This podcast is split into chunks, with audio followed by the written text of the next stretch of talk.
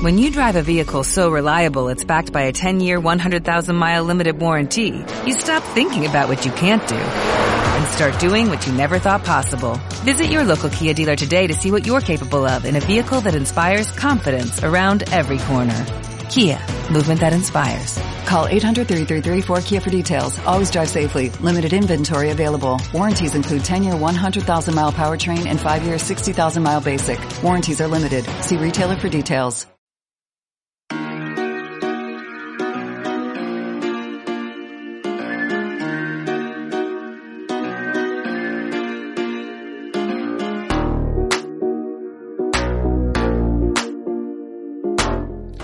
Bienvenido al programa Automatiza tu empresa online, el programa donde aprenderás las claves para optimizar tu negocio digital, aumentar tu productividad y mejorar tus estrategias de venta.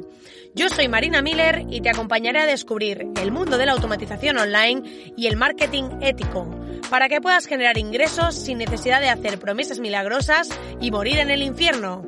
Si aún crees que se pueden hacer las cosas bien y ganar dinero con ello, estás en el lugar adecuado. Sube el volumen y acompáñame. ¡Comenzamos!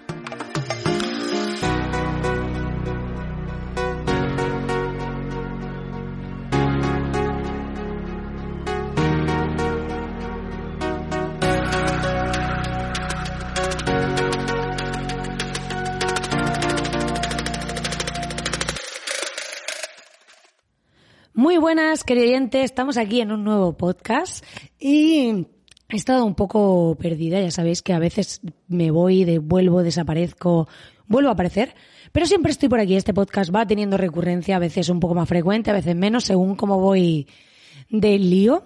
Y pues nada, eh, en primer lugar quiero pediros disculpas por esta voz mediofónica que tengo, porque eh, últimamente tengo como muchas emociones. Justo me voy a un co-living cuando estoy grabando esto eh, con emprendedores y demás, que vamos a estar ahí conviviendo y todo el lío.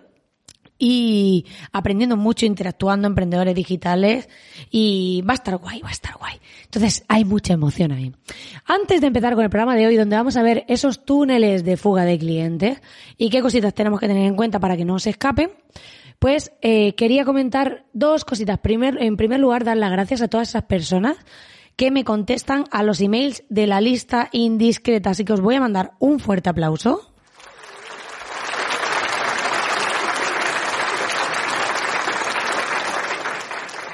Sí, un súper aplauso para vosotros, porque la verdad que es súper gratificante cuando voy trabajando mucho últimamente el, el escribir email que, os aporten, que lleven historias, que, que os conecten con vosotros. Y en este sentido, pues estoy mandando varios emails y mucha gente me está contestando, que se siente identificada y demás. Si no sabes de qué va esto y dices, ¿qué es esto de los emails? Pues es la lista indiscreta. ¿Y cómo se accede a esta lista? Pues te vas a soymiller.com, te apuntas a la comunidad donde hay un montón de masterclasses de contenido gratuito, de masterclass en directo que voy dando y puedes acceder a ellas de un grupo privado donde estamos ya, pues, un montón de emprendedores, no sé, 200, no sé cuántos, estamos ya en el grupo privado, aunque en la lista hay más, pero como el grupo empezó después, hay menos gente y te, os voy a decir aquí en directo cuántos hay. Ahora mismo hay 264, ¿vale? Y puede ser parte de, pues, de este grupo que está creciendo, que estamos interactuando, compartiendo herramientas y todo lo demás.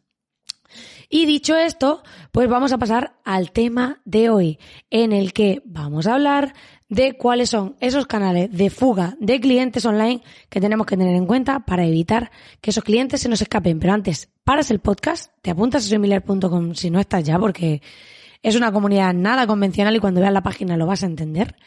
Y eh, después de eso, pues ahora sí, vuelves a darle al play, subes el volumen y nos vamos con el tema de hoy.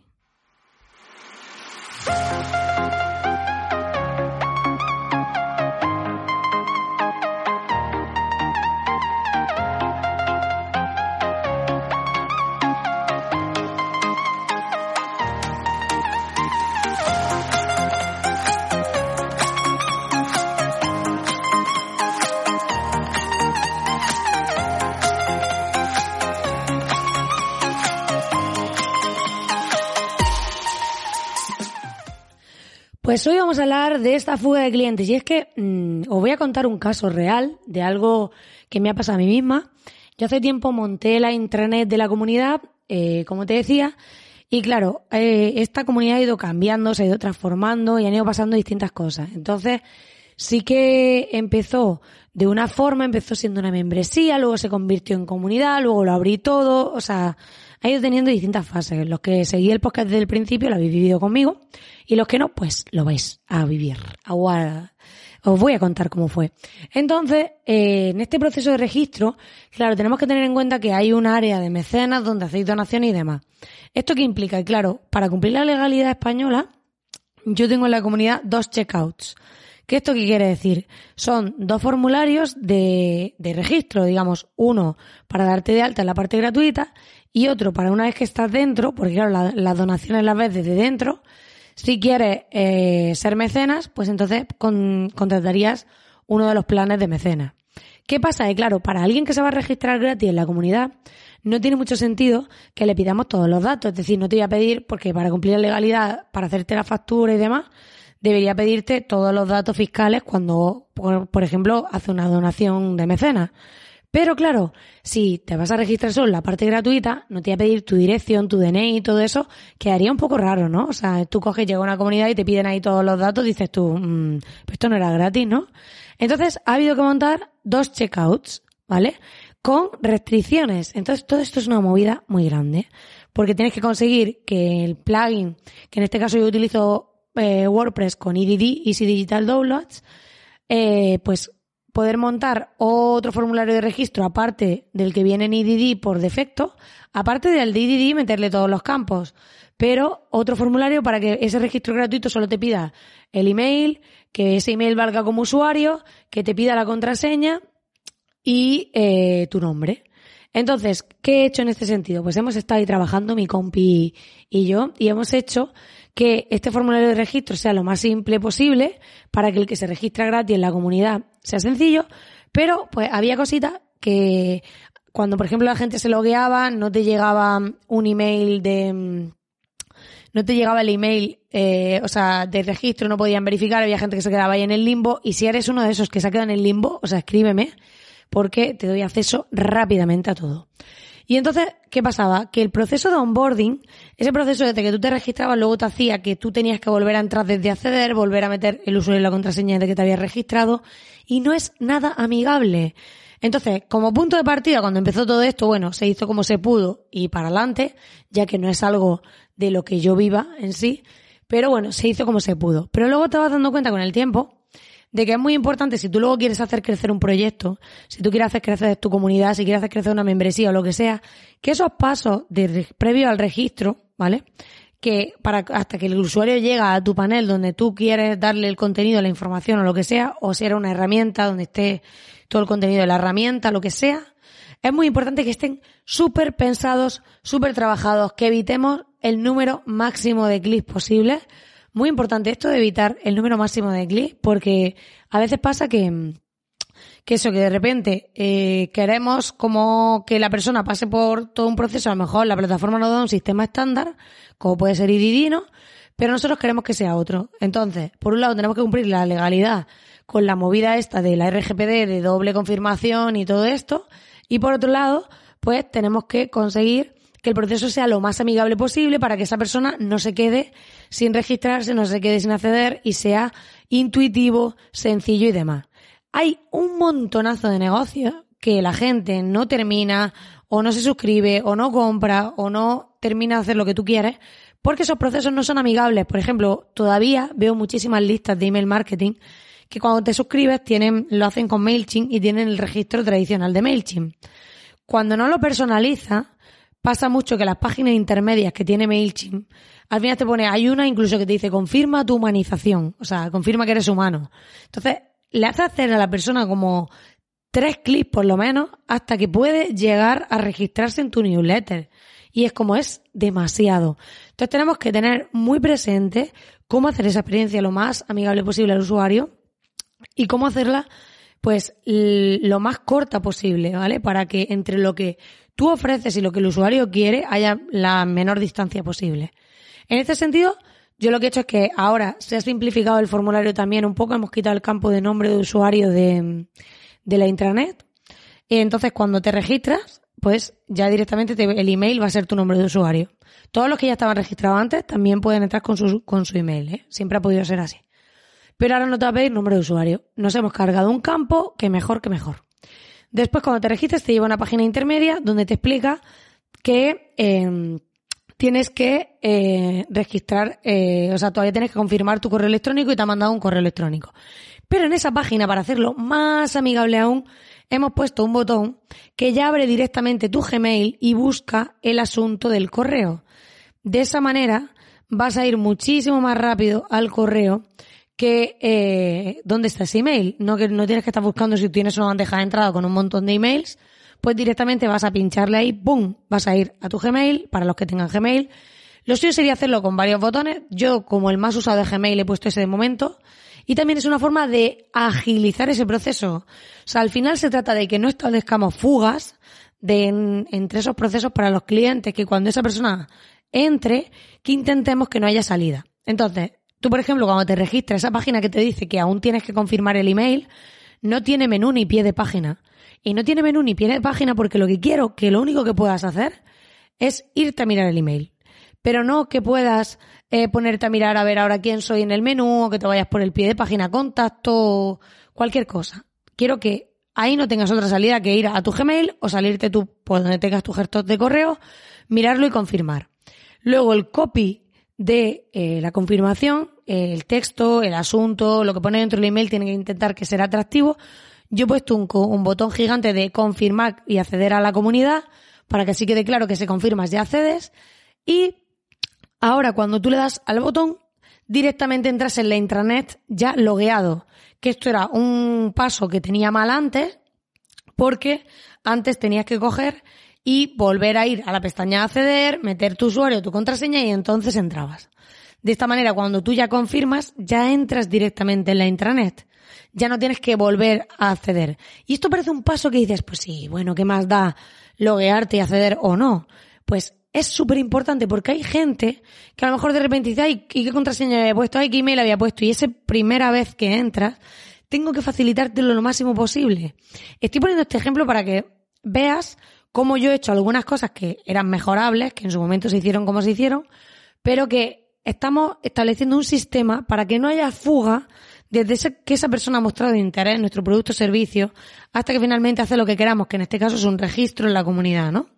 Entonces, es muy importante que estos pasos nos cojamos si hace falta una libreta, nos cojamos una pizarra, lo que sea, pero que establezcamos cuáles van a ser esos pasos, qué va a pasar, lo veamos de forma visual e hilemos muy fino, muy, muy fino, para que todo lo que pase en ese proceso esté muy pensado. Porque muchas veces nos centramos en cómo automatizar la captación de clientes, pero no cómo automatizamos ese proceso de registro de forma optimizada.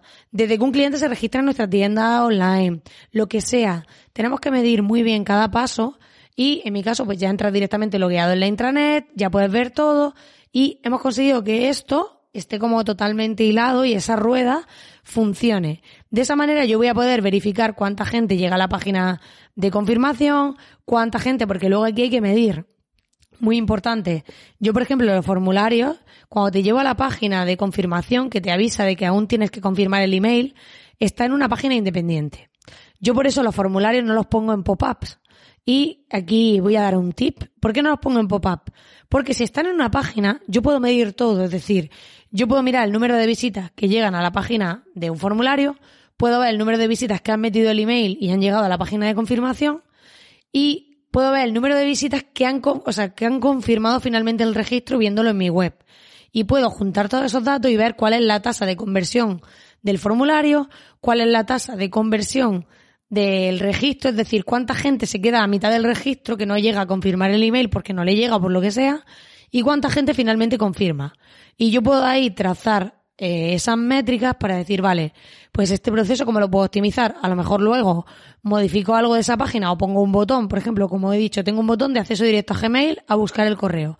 Pues imaginaros que en vez de ese botón, ahora meto también uno de Hotmail y veo que de repente la tasa de registro de, o sea, de registros confirmados mejora. Pues ahí estoy viendo que esa mejora está afectando a mi registro.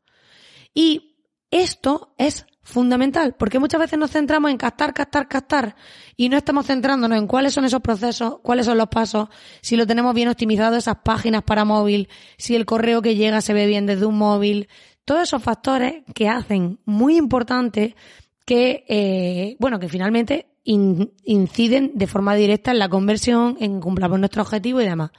Así que es muy importante que seamos capaces de trazar esos flujos, ¿vale? No solo de captación, sino luego qué pasa después e incluso, como he comentado algunas veces, cómo hacemos ese onboarding de una vez que ha terminado ese registro, que te tengo confirmado, cómo te explico cuál es mi intranet, cómo te explico cuál es, qué puedes hacer aquí, eh, o me has comprado, cómo te explico qué más cosas puedes encontrar aquí. Hay muchas tiendas online que tienen, por ejemplo, un blog lleno de artículos y luego alguien les compra y no, a lo mejor no le han hecho una automatización, es decir, si tiene una categoría de montañeros y yo te compré unas fotos de montaña, sería ideal que, por ejemplo, después de haber comprado las fotos de montaña, me sugiera algunos artículos de tu blog sobre montañeros o que em, al final busques la manera de hacer un, un, proceso de que después de que yo me haya, te haya comprado, me haya registrado, lo que sea, la experiencia sea mucho mejor, me aportes más valor, porque ya ese contenido está ahí. O sea, tú a lo mejor ya has escrito tu blog de montañero. Pues dale valor, llévame hasta ahí, enséñamelo. Muy importante todo esto para que nuestros procesos estén optimizados y no tengamos túneles de fuga de clientes. Porque si trazamos bien esos procesos, invertiremos menos energía en captar y más en que esas personas que captamos que llegan a nuestra web conviertan y luego se conviertan en clientes fieles. Pues nada, querido oyente, hasta aquí el programa de hoy. Espero que te haya gustado y que tengas una visión mucho más clara para revisar todos tus procesos, para ver cómo estás haciendo tus registros, tus ventas, qué, qué ve esa persona, si lo ve bien desde todos los dispositivos, qué pasos sigue, cómo se pueden mejorar esos pasos, cómo se pueden optimizar para que todo esté al detalle y que consigas que cada visita se convierta en una conversión y que cada una de las conversiones hayan sido fructíferas con el menor gasto posible, con la menor inversión posible. Como siempre, darte las gracias por estar ahí al otro lado. Ya sabes que puedes ir a soymiller.com y validar tú mismo este proceso de registro y también pues eh, acceder a todo el contenido que hay para ti, así como darle a suscribirte a través de la herramienta que estés escuchando este podcast para no perderte ningún programa. Y ya sabes que así te avisará cada vez que publique uno nuevo y será muy pronto, te lo aseguro. Así que gracias por estar ahí al otro lado y nos vemos como siempre en el siguiente programa. Hasta la próxima.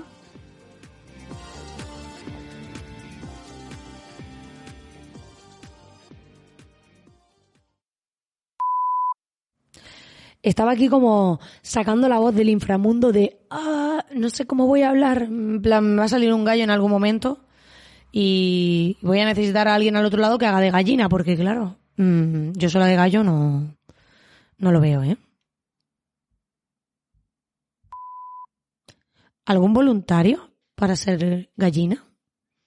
Podéis mandarme un mail, ¿vale? Y yo voy haciendo ahí listilla de candidatos.